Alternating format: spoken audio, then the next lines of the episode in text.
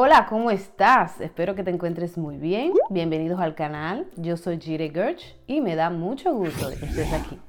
No puedes evitar que la gente hable de ti, que hable mal de ti o que hable de ti en general. No se puede evitar, es algo innato de la naturaleza pecaminosa humana. Por lo tanto, no podemos evitarlo. En el día de hoy quiero hablarte de esto porque todos hemos pasado por esto, no solamente estando en un asiento, sino en los dos asientos. Cuando hablamos mal y cuando hablan mal de nosotros, o cuando hablamos de otros y cuando hablan de nosotros. Pero antes de entrar al tema, vamos a conversar con el Señor. Padre bueno, te damos gracias. Gracias porque tú eres un Dios maravilloso, un Dios perfecto. Gracias Señor porque la opinión que tú tienes con nosotros, la opinión que tú tienes hacia nosotros es una opinión agradable, perfecta. Todo lo que sale de ti es agradable y perfecto. Gracias porque tus planes son planes para bien y no para mal, sino para darnos un futuro y una esperanza. Esos son los planes tuyos para tus hijos y te damos gracias. Recibimos tus planes, recibimos tu voluntad en nuestras vidas. Te pedimos, Señor, por cada persona que esté mirando este video, para que esta palabra les sea de aliento, les sea de estrategia, sea de bendición. Guarda sus salidas y sus entradas. Te pido que ninguno de ellos pierda su destino y santifícales conforme a la verdad de tu palabra. En el nombre de Jesús. Amén. Bueno, mi gente, vamos directamente a la palabra. Tengo algunos versículos que te van a gustar, sé que te van a gustar si te encanta la palabra del Señor, porque allí encontramos las estrategias que nosotros necesitamos para poder avanzar, caminar en la luz y poder madurar en el Señor.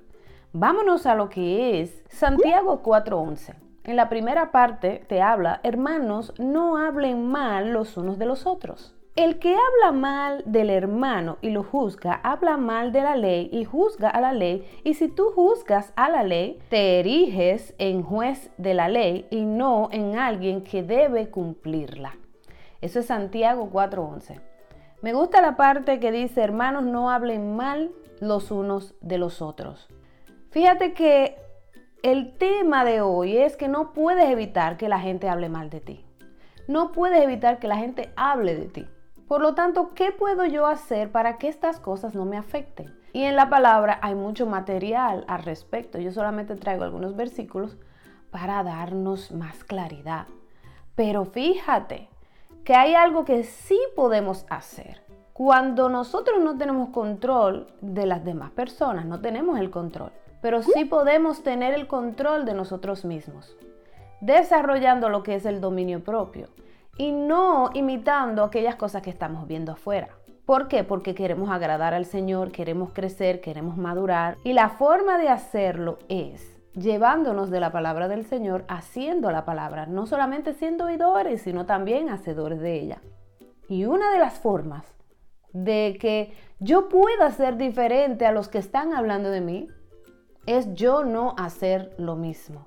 Practicar completamente lo contrario a lo que estoy viendo. Eso va a agradar mucho a Dios y te va a dar un avance excepcional en tu caminar con Cristo. Pero hay muchas cosas que se ven involucradas, porque a veces incluso el no hablar mal de los demás se le hace difícil a los hijos de Dios. Muchas veces es que nosotros tenemos inseguridades, temor al hombre, situaciones en el alma que no han sido tocadas por el Espíritu Santo, que no han sido trabajadas. Por lo tanto, la naturaleza pecaminosa tiene la tendencia de destruir a los demás. No tiene la tendencia de levantar a los demás.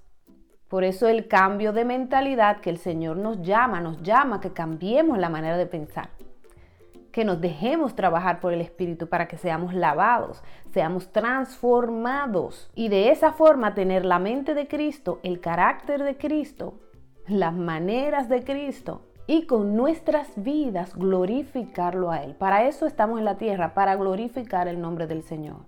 Con nuestras actitudes, con nuestros pensamientos, con nuestras acciones, con nuestra voluntad, con nuestras intenciones. Es importante ver todas estas cosas. Entonces fíjate en el próximo versículo. ¿Qué puedo hacer yo de diferente a aquellas personas que están hablando de mí? Romanos 12, 14.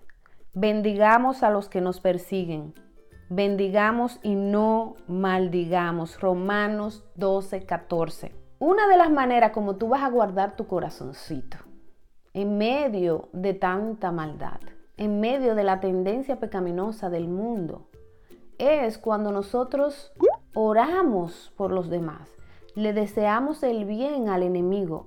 O vamos a poner otra palabra, quizás no es tu enemigo, quizás es aquel que se te opone, quizás es aquel que habló algo feo de ti, quizás es aquel que tiene una riña sin sentido contra ti, a la que a veces te preguntas, pero ¿por qué esa persona eh, está actuando de esa manera? ¿Por qué? O sea, yo no le he hecho nada. Puede ser algo así, o puede ser algo que tú le hayas hecho.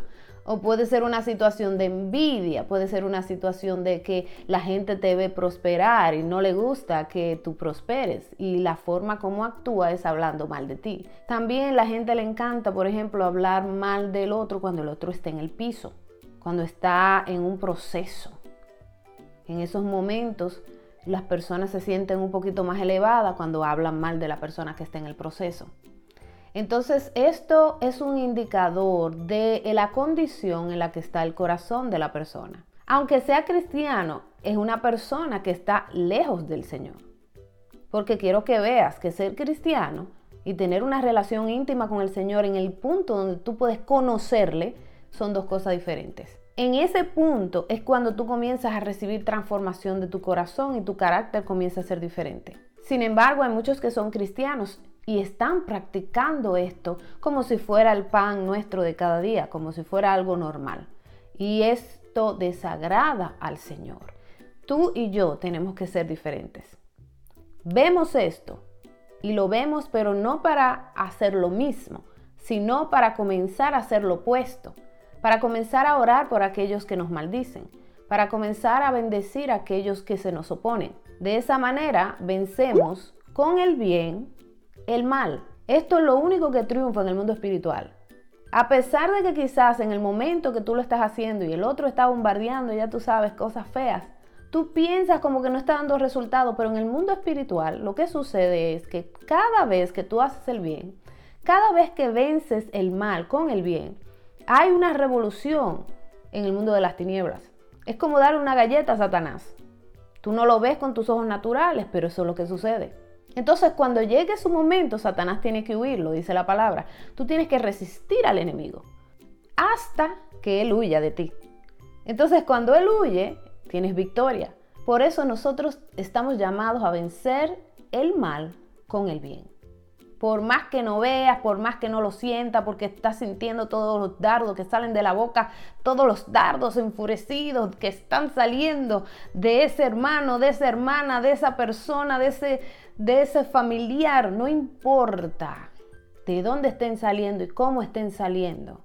La verdad sigue siendo la verdad y la verdad siempre triunfa al final. Siempre. Por lo tanto, vence con el bien el mal. Ora por tus enemigos, bendice a los que se te oponen, pero jamás caigamos en la tentación de maldecirlos. Porque si no, primeramente estaríamos deshonrando a nuestro Padre en desobediencia. Segundo, estamos cayendo en el mismo nivel de las otras personas, o sea, no hay ninguna diferencia. Y tercero, recuerda que todo aquello que tú y yo sembramos lo vamos a cosechar. Tarde o temprano, recuerda que una, una siembra, nunca eh, la cosecha se da al otro día, sino que tenemos que esperar para que la cosecha se manifieste en el mundo natural.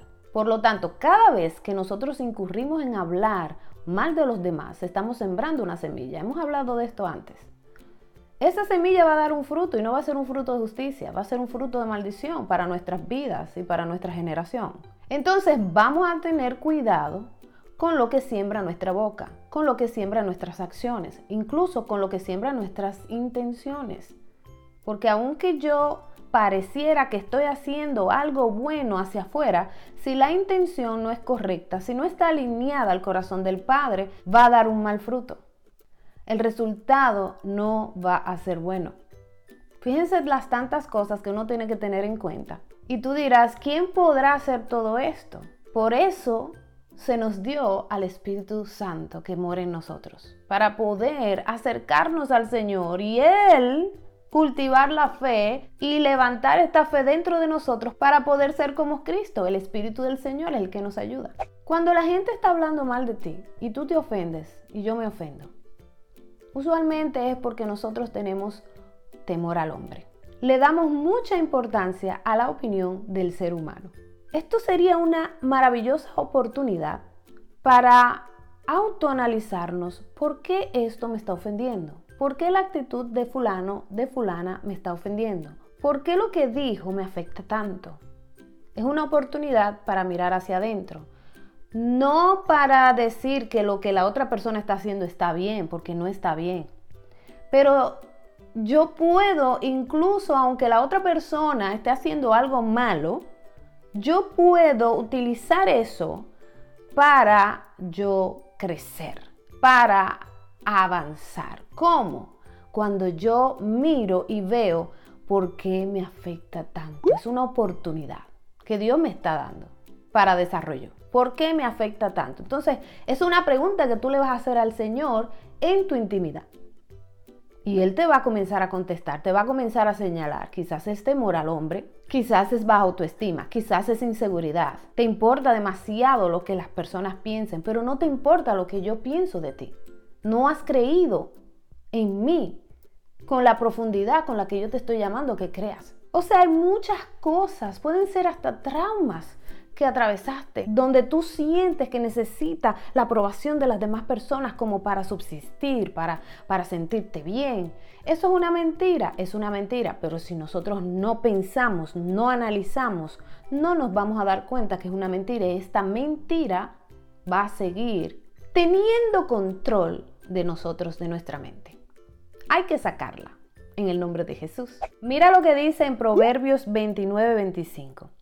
El miedo a los hombres es una trampa, pero el que confía en el Señor es exaltado. Dios mío, el miedo a los hombres. El darle eh, demasiada importancia a la opinión del hombre mortal. El yo sujetarme a un pensamiento humano. El no sujetarme a la verdad por el miedo al que dirán. Son muchas cosas. Por eso es que es una trampa. Nosotros no podemos depositar nuestra confianza en los hombres, tenemos que depositar nuestra confianza, nuestro corazón, nuestra vida, nuestra vitalidad, todo en el Señor, sin temor. Escucha estos últimos versículos. Dice en Eclesiastés 7, del 20 al 22. Oye, no hay en la tierra nadie tan justo que siempre haga el bien y nunca peque. No permitas que tu corazón se fije en todo lo que se dice Así no oirás a tu siervo cuando hable mal de ti. Aunque en lo íntimo sabes que muchas veces también tú has hablado mal de otros. Oh. Deje esto para el final, porque aquí vamos a ver un punto interesantísimo. No hay en la tierra hombre que no peque y que haga todo bien. Entonces no busques tratar de saber qué es lo que está pensando fulano, qué es lo que dijo Mengano. No te fijes en todo lo que se está diciendo, para que no caigas en la trampa de escuchar lo que el otro está hablando mal de ti. Pero aquí es que viene la parte interesante, la parte que nos corresponde a nosotros que queremos ser diferentes. Queremos honrar a Dios con nuestras vidas, con nuestros pensamientos, con nuestras intenciones y nuestra boca. Dice, aunque en lo íntimo sabes que muchas veces tú también has hablado mal del otro. Eso nos toca a todos, porque todos en esta tierra hemos abierto la boca para hablar mal de alguien, para hablar algo negativo. No solamente es chisme, contiendas, rivalidad, disensiones, sino que también es cuando nosotros eh, proferimos nuestra opinión acerca de alguien. Y creemos que aunque esté en la televisión, oigan bien, porque es, como que tenemos el derecho, porque como una figura pública, entonces yo voy a decir lo que yo siento, lo que yo creo, lo que yo veo, y me estoy haciendo juez. Aunque la persona esté en la televisión, es una persona y cabe dentro de los principios que estamos hablando. Ay, qué, qué fea es, o qué esto y aquello Póngaselo, póngase a imaginarse. Busque a ver cuándo fue la última vez que dijo algo en contra de alguien en la televisión. Busque a ver cuándo fue la última vez que dijo algo en contra de alguien en la iglesia. Y estoy hablando, cuando estoy hablando es hablar en la carne, hablar sin el espíritu. No estoy hablando cuando el Señor corrige. Tienen que ver la diferencia. Hablar mal de alguien es la opinión humana de una persona hacia otra, hablando algo negativo de esa persona. Cuando Dios te corrige, la corrección, ya sea que venga de donde sea, sea que venga a través de la palabra, sea que venga a través de una persona, o sea que el mismo Señor eh, contriste tu corazón, eso es corrección de parte del Señor.